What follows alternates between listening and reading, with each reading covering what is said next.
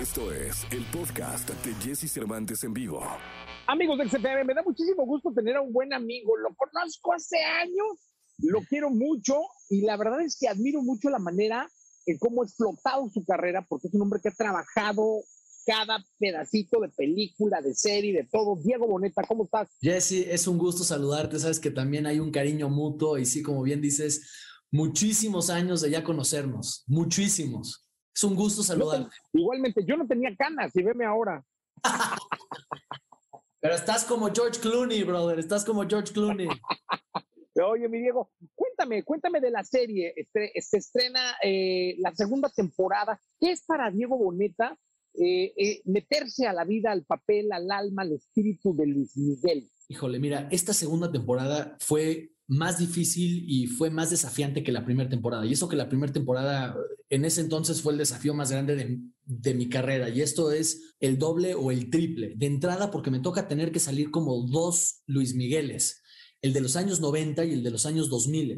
Y yo quería que se sintieran como dos personajes distintos en su corporalidad, en sus gestos, en sus tics, en sus, en sus mañas, ¿no? Entonces, eh, el nivel de estudio fue eh, mucho más cañón, sobre todo cuando en un día me tocaba salir de ambos a la vez. Eh, y es una temporada, diría yo, más intensa, más oscura y más profunda que la primera temporada, donde vemos a un Luis Miguel aún más humano, ¿no? A un tipo que comete errores como todos nosotros, en ciertos momentos donde se le ve más como un antihéroe, ¿sabes? Y en vez de juzgarlo, es yo creo eh, logras tener tú una empatía con él y un entendimiento de por qué toma las decisiones que él toma y cómo todo viene de la de, de su niñez, ¿no? Y eh, es una serie más arriesgada.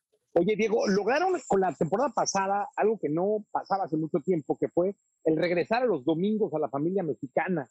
Eso, o sea, sentarnos todos en familia a ver la tele en este caso en una plataforma, pero esto es algo inaudito. ¿Crees que vuelva a pasar? O sea, ¿tiene todo esta temporada para que vuelva a reunirse la familia en pleno eh, y a verte y a ver al resto del elenco? Yo creo, Jesse, que todo y más. ¿Sabes? Eh, de entrada, la pregunta que me han hecho las últimas o los últimos tres años es: ¿qué pasa con la mamá de Luis Miguel? ¿Sabes? ¿Sabes? Y eso es algo que se va a responder en esta temporada y mucho antes de lo que la gente piensa. Esta no es una temporada de qué le pasó a la mamá de Luis Miguel, esta es una temporada de qué le pasa a Luis Miguel después de que sabe lo que le pasó a Marcela. Eh, tiene, eh, digo, eh, ahora y sobre todo después del el éxito que tuvo la, primera temporada, que fue un éxito que fue una sorpresa para todos nosotros, eh, junto con Netflix y con el equipo creativo y también como uno de los productores de la serie, Jesse, pues fue parte de como ver qué funcionó de la primera temporada, qué no funcionó tanto y cómo poderla mejorar. Y Netflix desde un inicio quiso seguir con ese formato de que saliera un capítulo por semana todos los domingos. Entonces, toda la temporada fue escrita teniendo eso en mente. ¿Sabes? Entonces, eh, en ese lado yo creo que la gente va a estar bastante, bastante contenta. ¿Cuántos capítulos, Diego? Son ocho capítulos de la segunda temporada. Ocho capítulos y habrá una tercera. Espero, Jesse. Mira, yo creo que mucho depende de qué tal le vaya esta segunda temporada. Eh, pasaron tres años entre la primera temporada y la segunda temporada y como te digo, no nos esperábamos ese grado de éxito. Y nos quedó muy claro después de ese éxito la responsabilidad de esta segunda temporada porque las secuelas no son fáciles, ¿no? Y lejos de confiarnos, hicimos totalmente lo opuesto y por eso es que nos tardamos tanto tiempo. Porque, por ejemplo, la primera temporada estuvo basada en un libro, la segunda no. Entonces, la razón principal por la cual nos tardamos tanto tiempo es porque los escritores tuvieron que hacer una, una, investigación muy larga junto con Luis Miguel y otras personas clave dentro de la, de la, vida de Luis Miguel en ese entonces para poder obtener y recopilar toda la información y de ahí poder hacer nuestro libro de la segunda temporada, porque no hay un libro de esa etapa de Luis Miguel, ¿no? Entonces, eh, eh, fue esa una de las razones principales y pues a ver qué tal. Yo estoy realmente tan orgulloso porque te digo, eh, es una temporada más, más intensa. Y Oye, ¿ya, ¿ya, eras, ¿ya eras fan de Luis Miguel? Sí, sí, sí, o sea, y muy fan de sus canciones, de, de, su música. Fue el primer concierto al que fui cuando niño.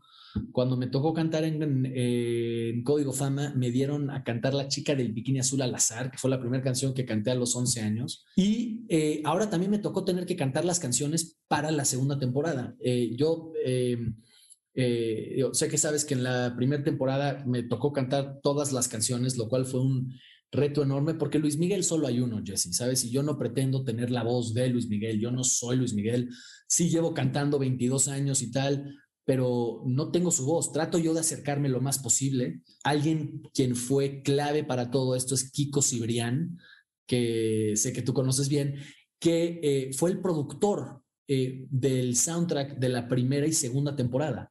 Todo lo que oyes tú de música en la serie de Luis Miguel fue regrabado, no son los masters de Luis Miguel. Entonces, digo, y sobre todo en esta segunda temporada, temporada, que ya son temas que Kiko compuso o que Kiko produjo para Aries en el año 92, ahora son temas que Kiko tuvo que reproducir para la serie. Entonces, Kiko de repente me llamaba y me decía, Diego, llevo cinco horas tratando de encontrar un mugre teclado en mi garage que usé para el disco de Luis Miguel, para tal sonido. Entonces, digo, la gente no se da tanto cuenta de eso porque las oye y se oyen muy parecidas o si no idénticas, pero el trabajo de la música en la serie es una locura, locura. Oye, Diego, pues invita, invita al público a que no pierdan la oportunidad de verte cada domingo en los próximos ocho. Claro, pues eh, amigos de EXA, los invito a que vean el estreno de la segunda temporada este domingo 18 de abril por Netflix y que no se pierdan los próximos ocho domingos de la segunda temporada que hicimos con todo el cariño, con todo el amor para todos ustedes. Eh, gracias por todo su apoyo y Jesse, te mando un abrazo virtual enorme, brother. Igualmente, Diego, se te quiere mucho. Gracias.